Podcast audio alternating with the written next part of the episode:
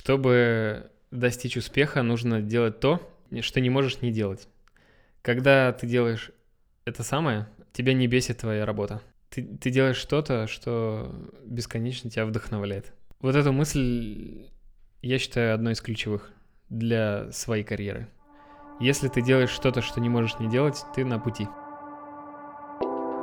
Привет, я Никита Лакеев, дизайнер продукта в мобильном приложении и дизайнер плохих шуток в своем твиттере. Я Роман Нургалиев, дизайнер веб-сервисов, инструментов, и у меня самый истерящий инстаграм в 2 часа ночи. Это дизайн такой. Второй сезон, первый выпуск. Погнали!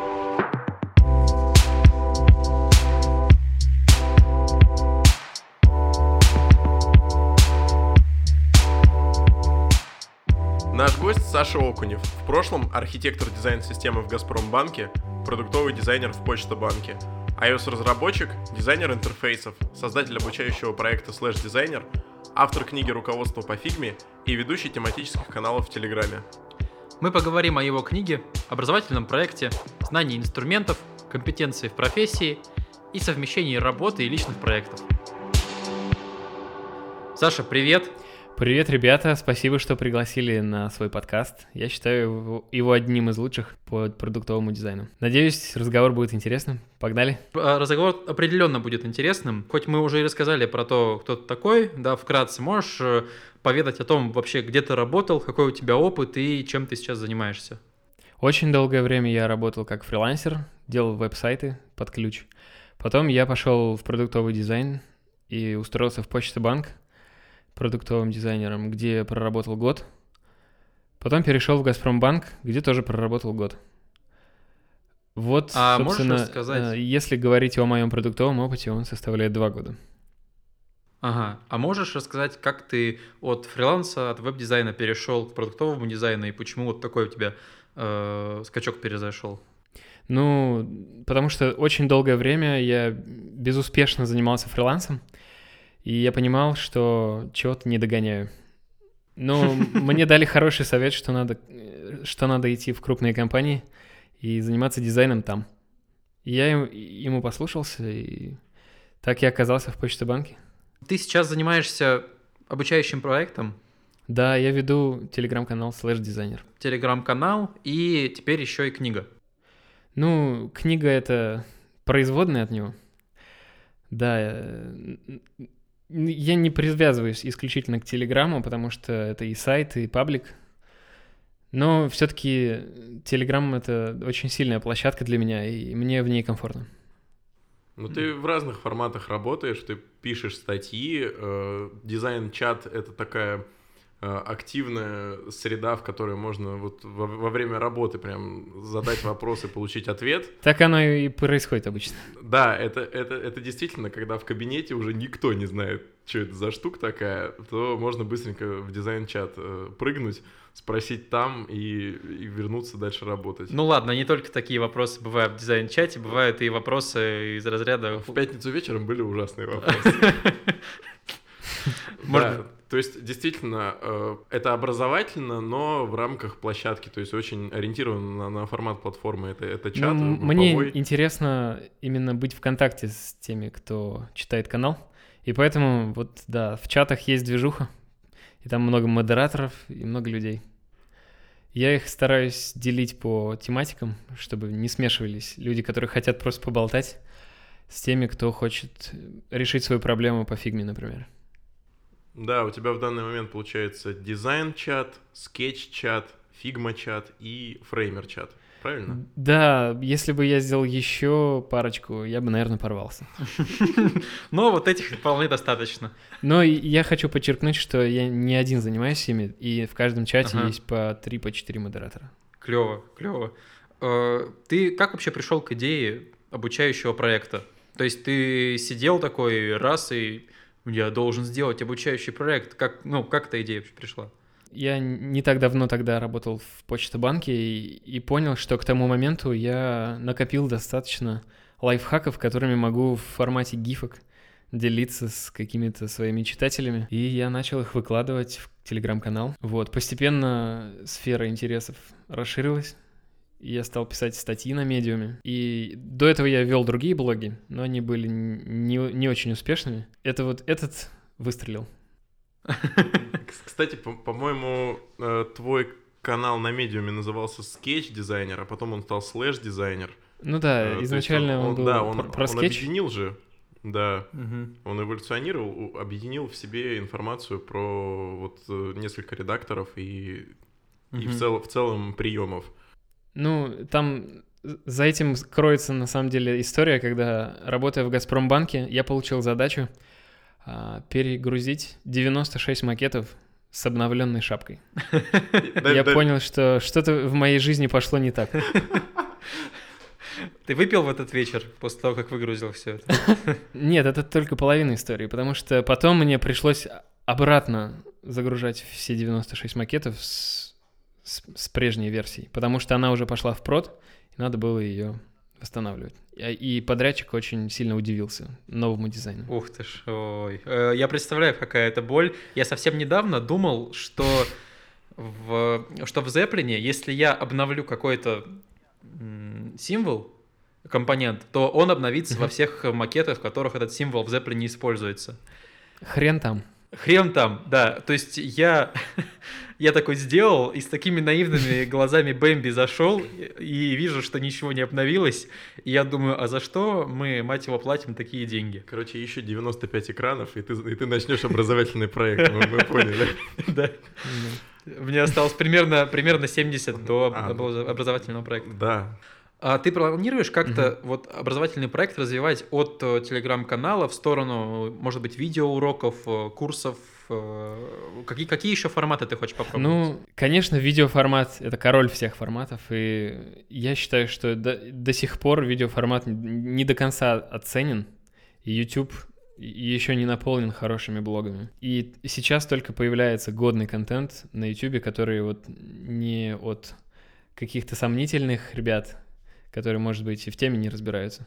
Когда сейчас такой момент, когда на YouTube приходят уже эксперты, которые пытаются сделать свои маленькие блоги. Пока что они маленькие, но они должны вырасти. А, активно, ты, ты очень активный э, публицист, так сказать, да, ты очень э, про проактивный человек, у тебя выходят статьи, ты ведешь э, канал, ты ведешь прямые трансляции, как ты это делаешь, я просто, ну, не понимаю, э, потому что я с этим форматом, мне было очень тяжело, это, это был мейхем полный. И при этом ты еще... Да. Мы просто, я небольшую предысторию расскажу, что мы недавно сделали с ребятами те, телеграм-трансляцию с конференции Mail.ru по дизайну. Вот и Никита и Рома мне помогали. А, это про нас. Да. Да, ну мы помогали, но это сложный формат. Сразу могу сказать, что формат э, прямой текстовой трансляции это сложно. Я, э, ну, то, точно нужно практиковаться.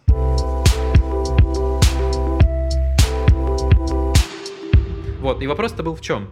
Э, то есть у, тебя, у тебя много такой работы, которая не относится к основной публикации статьи и трансляции, и при этом ты еще успеваешь в компании работать и какой-то свой проект делать. Как ты вообще совмещаешь такие роли? Роль какого-то ментора, публициста и роль дизайнера? Ну, ни один начальник не будет рад тому, что его дизайнер э, шпарит посты один за другим. Поэтому, конечно, когда я работал в Газпромбанке, я, э, я тогда старался делать это после работы, либо либо так, чтобы это не мешало основной работе. Но поскольку сейчас я уже не работаю там, после неудачной попытки внедрить фигму я уволился, вот, и сейчас я работаю на себя и занимаюсь своими проектами в iOS-программировании. А сейчас, конечно, стал, стало лучше со временем, потому что я сам себе распланирую график, вот, и ну что тут сказать, если ты увлечен и не можешь что-то не делать, ты, ты это делаешь. И ты всегда находишь время в той же самой маршрутке на телефоне напи- написать пост. Это всегда работает. Главное, чтобы у тебя горели глаза. Полностью согласна с тобой. Ты еще, вот э, мы с тобой до подкаста немножечко списывались по поводу статьи про столкновение двух дизайнеров. И она, по-моему, заканчивается тем, что ты резюмируешь, что ты как бы хотел быть и активным э, в рамках компании сотрудником, ну или в рамках основной рабочей деятельности и быть э, активным, то, то есть э, публицистом и действительно ментором и развивать общее комьюнити, но при этом э, не, не накрениться ни в одно из этих направлений. Вот у тебя, я так понимаю, это до сих пор сейчас открытый вопрос, как, это, как балансировать и как остаться и там, и там эффективным и продуктивным. Правильно? Ну, я не считаю, что есть такая проблема, чтобы накреняться. Это два сосуда, в которые ты можешь наливать жидкость. Вот, и, э, конечно, здорово, когда есть время на просветительскую деятельность, но нельзя забывать, что в первую очередь мы дизайнеры, если не видно продукта нашей работы, это напоминает все инфобизнес какой-то. Если мы учим людей дизайну, мы обязаны делать дизайн сами, и мы обязаны показывать тот дизайн, который мы делаем. И я могу сказать, что э, работая в корпорациях, это не всегда возможно, потому что у тебя NDA, и ты не можешь показывать свои работы. Поэтому, а, чтобы не быть таким вот коммерческим дизайнером, который только пускает пыль в глаза, нужно делать какие-то фейковые работы — в свободное время. Чтобы все равно у тебя было портфолио, были какие-то... Было что предъявить, когда тебя, когда тебя спросят, что за дизайн ты делаешь. Очень важный совет, мне кажется, что нужно помимо основной работы делать какие-то э, маленькие или большие проекты, чтобы было что показать. И, в принципе, мне кажется, это очень помогает отвлечься и переключиться. И у тебя и на твоей основной работе лучше дела идут. С другой стороны, ребята, которые работают в корпорациях, говорят, а зачем мне доказывать вот этой толпе, что я отличный специалист, ведь я это уже доказал арт-директорам угу. с, с громкими именами, с большими должностями. Ну, чтобы тебя я слышали. вот работаю там, где я работаю, угу. и этого должно быть достаточно, чтобы люди мне доверяли и шли на мой курс. Угу. А вот... вот это, это другое мнение. А вот такой вопрос у меня возник он, прямо сейчас, э, пока мы говорим. Э, я читал у Ильи Сидоренко статью про то, что сейчас э, дизайнеру не настолько важно, продуктовому именно дизайнеру, не настолько важно иметь портфолио, насколько важно расписывать кейсы, которые он решал, которыми он занимался на медиуме, и иметь какие-то что-то помимо картинок на Бихансе. Как Для меня считаешь? портфолио — это в первую очередь кейсы, и если ты UX-дизайнер, оно должно состоять из кейсов, а не из картинок. А, ну ты уже сказал нам, что, что фигму, на фигму ты решил перейти, когда ты выгрузил 74, 76. 96. 96. 96, 96, это я 76. У нас есть цифра выпуска. Да, 96 э, макетов, и после этого ты решил, что скетч стоит бросать и переходить на фигму, правильно? Можно так сказать. Да. Я работаю в скетче уже пару лет, и могу сказать, что последние полгода скетч э, набирает очень сильно высоту. То есть за последние даже несколько месяцев этот инструмент стал намного удобнее, чем был в последний год-два. А как ты думаешь, ты смог бы вернуться э, и работать в скетче? Э, или если бы он сейчас, если бы он в тот момент был таким, каким сейчас становится, остался ли бы ты с этой программой? Я работал в скетче года с 2014 и я uh-huh. очень долго ждал, пока они куда-нибудь разовьются. И я, я просто растерял всякое доверие к авторам этой программы, и поэтому я вряд ли вернусь туда, потому что вижу, насколько медленно они развивались. И даже если они начали трепыхаться последние полгода, ну, мне это напоминает как какую-то предсмертную агонию. Потому что пока нету функции э, real-time collaboration, Sketch можно считать мертвым. Если есть, можно об этом говорить, но с оглядкой на то, что Figma и XD есть на Windows, а скетч никогда не будет на Windows, о чем много раз говорили его разработчики. Они просто хотели делать маленький бутиковый продукт, который внезапно стал очень популярным. Они свои деньги уже заработали, и им пора на покой. Потому что они не хотели становиться корпорацией. И они не знали, что с этим делать. Не хотели нанимать новых людей и расти куда-то. Поэтому их обогнали. обогнали. А- Агония сейчас вызвана в основном тем, как раз-таки, что привлекли 20 миллионов инвестиций, и теперь им нужно активно отбивать это э, их обещание, поэтому вот все, все это вот так вот происходит, хотя мне кажется... Инвестиции инвестициями, но есть такая политическая воля. И если у- они не проявляли ее все эти годы, от денег ничего не, и, э, ничего не изменится. Они не умеют организовать процесс. А Фигма умеет. Мне, мне сейчас очень... э, вся эта речь про скетч, она очень мне напоминает, э, как жена, которая развелась с мужем, она говорит про мужа, от которого она ждала каких-то конкретных действий 10 лет. И уходит в итоге к другому мужчине и говорит, ну, раз да- даже если у него деньги появились, все равно А чё деньги? А чё деньги-то уже? Уже не надо. Убери. У меня Да, есть. забавно сравнивать меня с женой скетча. у тебя очень честные отношения были со скетчем, ты даже канал да, вел специально, да. он назывался Ну, Sketch designer. А потом он даже по документам все стало по-другому. Да, все по документам стало по-другому. Я больше никогда, даже после перехода и переименования проекта Sketch Designer в Designer, я не сделал ни одного проекта на фигме, ой, блин, на скетче. И этому несказанно рад. Надеюсь, э, такая, такие же времена настанут и в моей жизни. Хотя, может быть, я застану рассвет скетча, как знать. Я дал себе слово, что я не пойду в компанию, в которой используют скетч. Это слишком больно.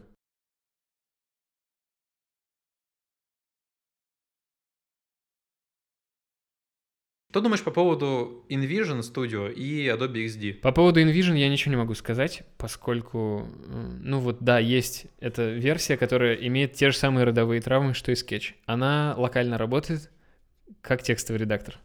А все-таки сейчас пора делать Google Docs, а не текстовый редактор. Вот, и с дизайн и разработка — это командная игра всегда. Как минимум из двоих человек, из дизайнера и заказчика. Вот, и поэтому пока мы не видим real-time collaboration, опять же, об InVision я говорить не могу. Хотя их попытки в анимации очень даже убедительны. Они очень успешно внедряют в, инви- в этот самый э, в свой продукт э, те идеи, которые есть в After Effects. И это у них получается. А про XD я хочу сказать, что это серьезный конкурент Figma. И поскольку они сейчас внедряют такую функцию, как совместная работа, все шансы у них поконкурировать с Figma. Я долгое время пренебрежительно относился к XD, как к поделке Adobe. Я не очень люблю Adobe. Так, так вышло, да. Может быть, мне стоит пересмотреть свое мнение. Ну, я совсем недавно пользовался иллюстратором, и как-то вот когда ты э, пытаешься воспользоваться иллюстратором после фигмы и скетча, даже вот э, сделать обложку для подкаста, это было больно на самом деле. Может быть, это с непривычки, а может быть, просто стоит уже поменять эту программу и как-то сделать лучше. Иллюстратор великолепен для Да. своего. Если ты иллюстратор, используй иллюстратор.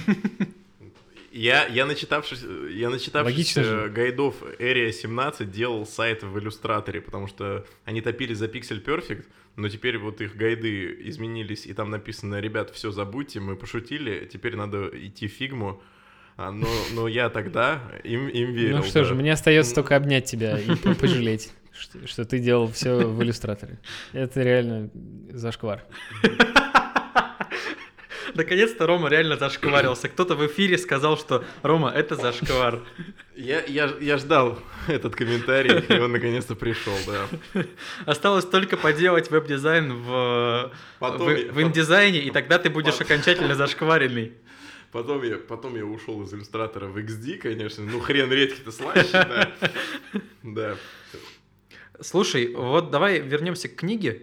Э, Книга — это такой очень большой проект, и ты на него потратил много времени, правильно? Совершенно верно. Э, Ты, насколько помню, говорил про то, что ты хотел написать сначала книгу про скетч, а потом э, скетч окончательно тебя разочаровал, и ты подумал, что будешь уже писать, э, решил писать книгу про фигму. Ну, конечно, я не хотел больше тратить время на скетч ни секунды. И поэтому Мгм. я свои конспекты, по которым я сам изучал фигму, я превратил в книгу. Ты сейчас э, получаешь много фидбэка по поводу этой книги? Сейчас в меньшей степени все-таки волна спала, Но если я выложу новую версию, я думаю, он появится снова. Я бы еще отметил, что вот ты сейчас говоришь про real-time collaboration, про онлайн, про э, то, насколько все быстро и подвижно, и про Google Docs, но при этом книга выпущена у тебя в формате PDF под планшет. Это, это, это решение автора такое. Тут есть Вот, мой хитрый да, план. оно- а- а- Книгой делятся как файлом. Файл имеет ценность. Люди кидают его друг другу, и при этом в файле остаются мои ссылки. Да, очень важно. А если, если бы это был сайт, э, всякие ушлые паблики ВКонтакте, они бы просто раздербанили ее на, на посты, поставили бы маленькое слово «источник» на мою книгу и выложили бы от своего имени. Ну да, это определенная мера безопасности на самом деле. В любом случае, это был просто пилотный проект, и, конечно, э, у меня есть в планах сделать из нее сайт. На самом деле, я когда прочитал книгу, я понял, что я много чего не знаю и про фигму, и в скетче даже отметил, отметил для себя какие-то вещи, которые до этого, э, ну, просто как-то из поля зрения выпадали.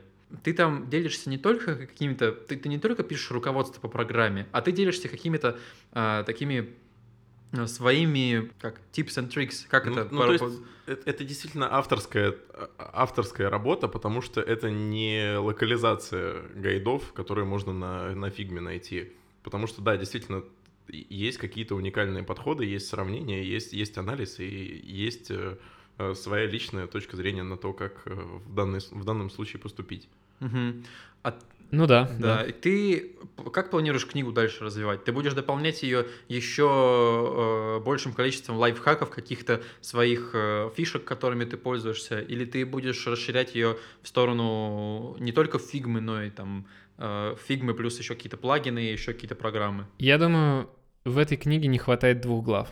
Это прототипирование и работа с разработчиками. Когда эти главы будут написаны, я буду считать книгу законченной. И тогда можно будет писать следующую книгу о том, как делать плагины или о том, как создавать дизайн-системы в фигме. Ну, брать, брать большую новую тему и ее развивать.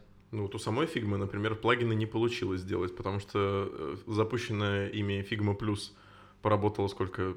Две недели, три, и Мгм. потом они отозвали ее, потому что разработчики переживали за безопасность данных. Я Вот. думаю, что они и все она сделают. свернулась, насколько я помню. Рано или поздно они все равно сделают, да, конечно. безусловно, Так что будет, второй, будет второй подход, мы его Мгм. ждем. Сегодня у меня все только начинается, да. Сегодня у меня был забавный случай. и Я ребенок, которого у меня была группа детей в школе, я их учил дизайну. И сегодня один из- Красава. вот, э, спасибо. И один из таких детей сегодня пришел к нам в компанию на стажировку. А, Маша, она, Офигеть. да, она пришла в компанию, будет две недели с нами вместе В работать. смысле, сколько ей? Ей, э, ну, она перешла в девятый класс, наверное, 15. Ей 15-16, да? Да, да, 15, по-моему. То есть она могла поехать в летний лагерь, она стажируется у вас. Она стажируется, да, у нас. И она сегодня э, обучала скетч, так как я их обучал работать в фигме, и еще и книжку твою давал. Э, Им все было там понятно, Мгм. кстати, и э, понравилось. Но сегодня она попробовала попользоваться скетчем, сказала, скетч очень похож на фигму, но он не такой удобный. Ну, так и есть на самом деле. Как бы из уст детей это звучит как... как правда, звучит, звучит как какая-то мантра. То есть скетч удобный, похо- похожий на фигму, но не такой удобный. Это разбило тебе сердце? Это не Скорее открыла глаза. Скорее открыла глаза, да.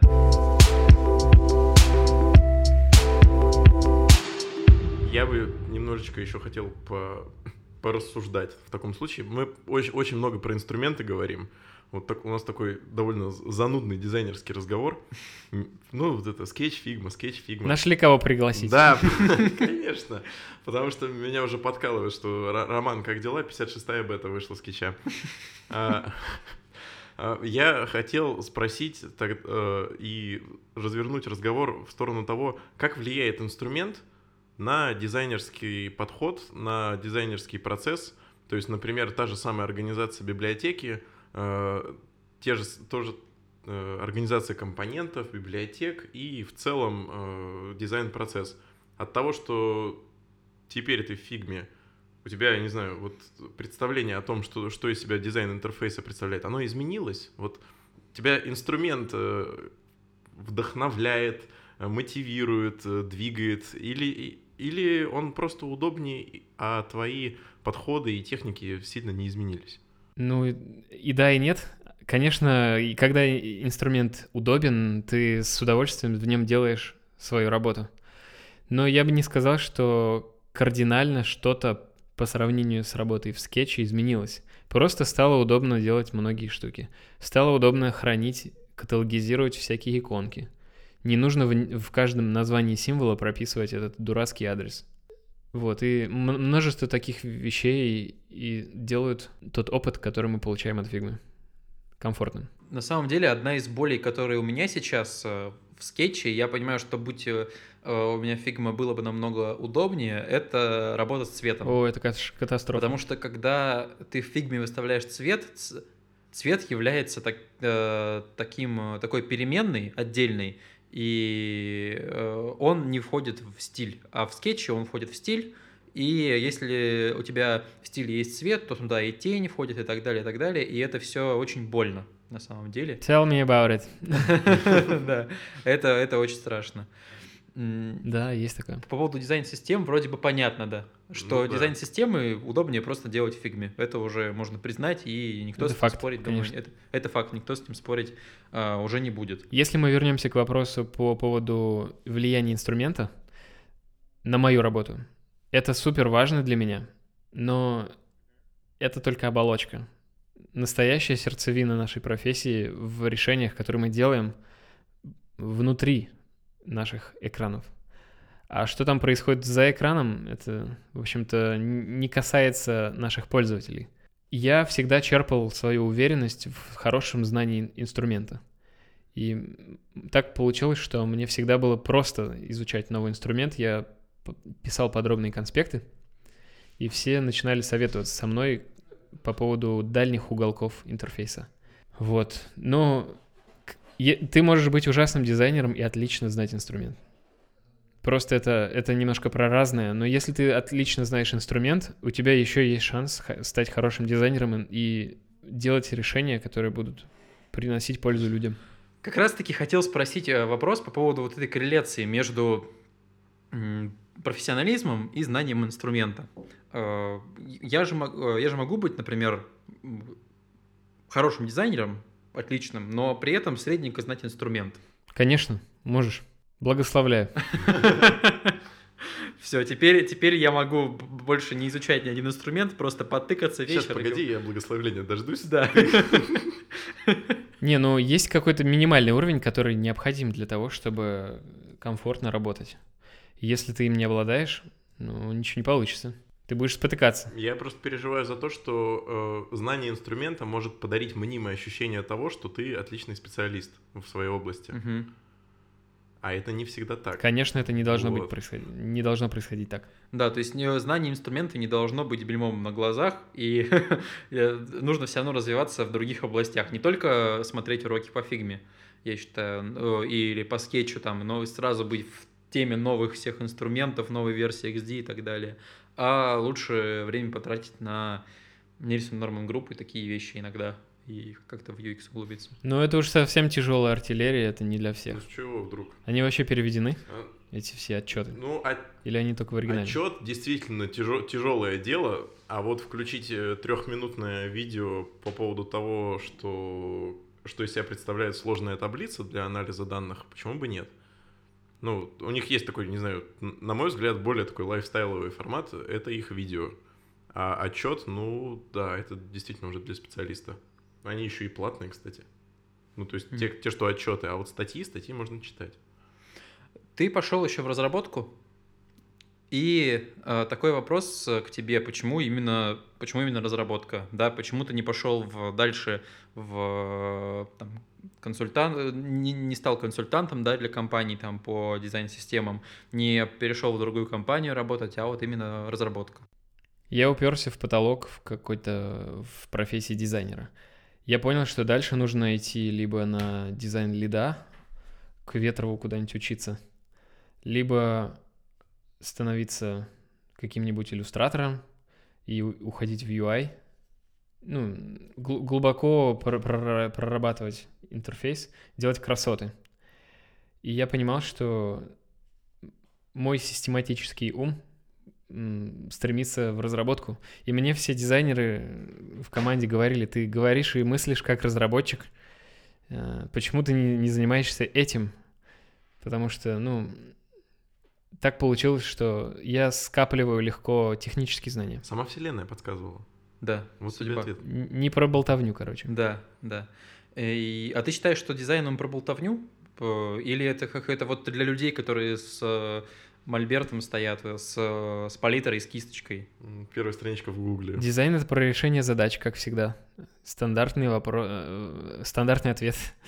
Ну, нет, конечно, это не про болтовню, но коммуникация очень важна в дизайне. И, конечно, это не про картинки, а про именно то, как люди используют интерфейс, про наблюдение и реакцию на их действия.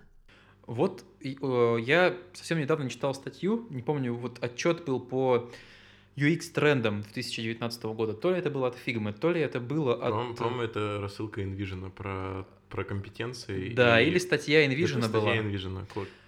Вот, но э, факт в том, что я там видел э, такой, такую ремарку, что в будущем могут, может появиться такая работа, как креативный разработчик. То есть это и дизайнер, и разработчик в одном лице. Э, На эти мысли наводит и презентация Apple, на которой тут Swift UI показали, который сверхпростым становится, и доступность дизайна какая-то. Фреймер тоже к этому под- подтаскивает, подтягивает, вдохновляет и поощряет Мгм. то, чтобы ты создавал э, из э, вот этих сниппетов и компонентов. То есть вот этот творческий процесс, Ну, такое возможно, конечно, и э, запросто могут крупные компании идти в эту сторону. Но я считаю, что все равно водораздел есть. И это очень э, хорошо видно по неуспеху фреймера среди дизайнеров. Если дизайнеры легко изучают After Effects монструознейший или там Principal легкий, то фреймерам не дается никак, потому что все-таки куда ни плюнь, там код. Мне фреймер всегда нравился, но я понимал, что подчас языком объяснить проще, чем делать прототип со всеми красивыми изингами, анимашками. И вот в этом был кон- всегда для меня конфликт с фреймером, потому что это супер долго, как, бы, как ни крути. И все равно получается игрушечный код, который ты на проде не, примен- не применишь. Да, да, я тоже в последнее время задумываюсь над тем, что а, очень много времени уходит на какие-то анимации, на, на проработку подробных прототипов, но выхлопа с этого немного, потому что разработчики снова все с нуля делают. Мне в этом плане понравилось на Mail.ru конференции, понравился подход Тинькова и Farfetch в том, что у них дизайнер, он может э, и код писать, и сразу это в прод выдавать. Ну, не знаю, насколько дизайнер способен реально хороший код писать, но UI собрать из, на, на базе какого-нибудь простого конфига, как у Farfetch, да, это возможно, и может быть это реально эффективный способ. Я так работать не пробовал. Я использовал фреймер только в качестве анимационного инструмента. Вот, и я не сказал, что э- этот самый фреймер-подход а, хорошо заходил в тех компаниях, где я работал. Потому что э, было проще набросать на коленке, а потом отдать разрабам и с ними посидеть чуть-чуть и получить э, быстрый их хороший результат, чем морочиться с фреймером и делать это все красиво, по фэншую, для дрибла, но, но это не, не очень укладывается в, рабочее время. Да, хочешь, сиди вечером в свой фреймер, тыкай, но при чем здесь дизайн? ну, Мгм. то есть в данный момент вот это невыгодно и не, не так эффективно, Да. как хотелось бы. Да, и фреймеры идут, кстати, в ту же самую сторону, что и, что и InVision, и Figma. Они э, пытаются сделать единую среду, где люди делают дизайн.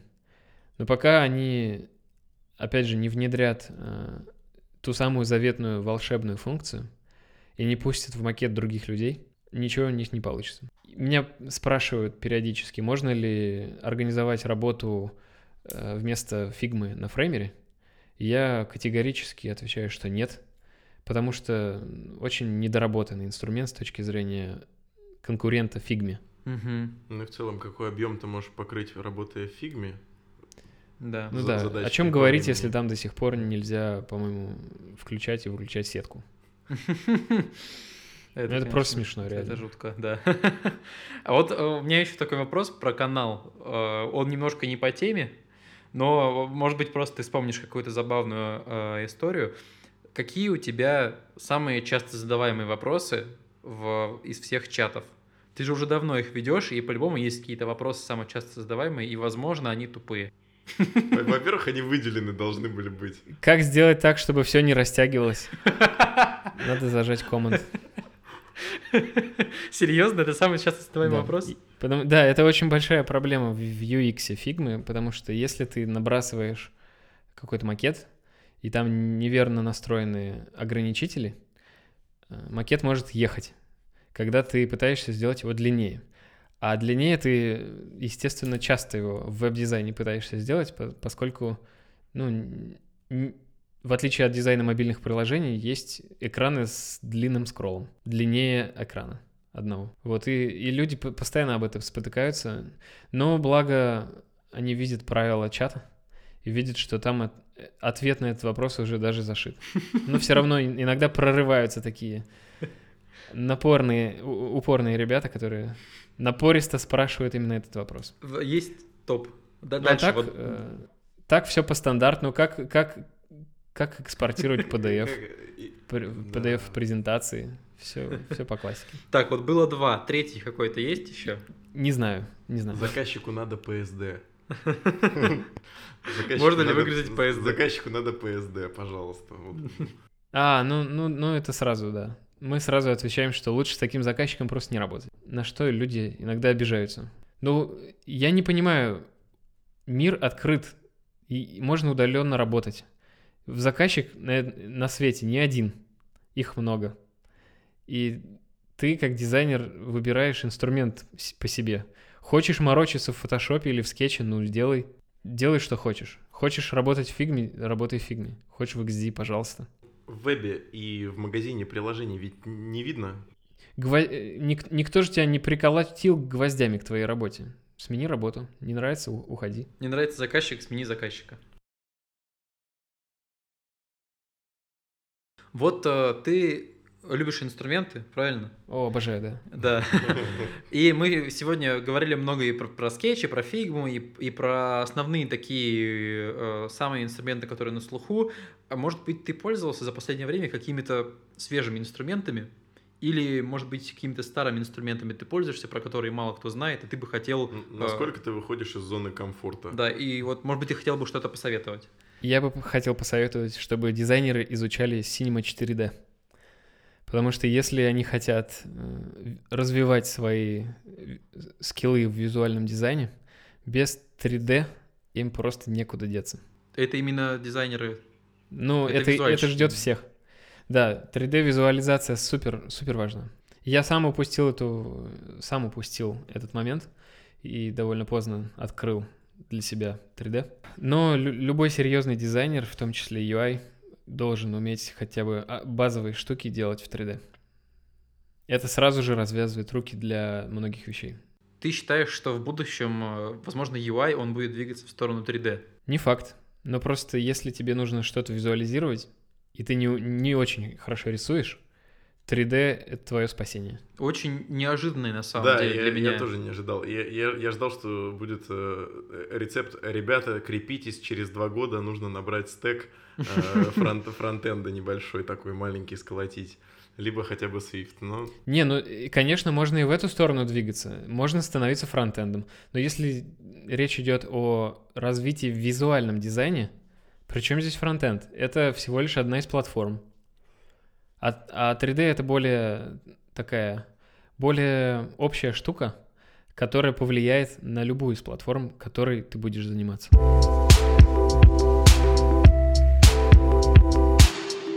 Что есть у тебя, Саша, сказать еще нашим слушателям, посоветовать от себя? Хотелось бы услышать такое небольшое, не наставление даже, а какой-то вот небольшой совет. Это ответ без вопросов. Ответ без вопроса. Да.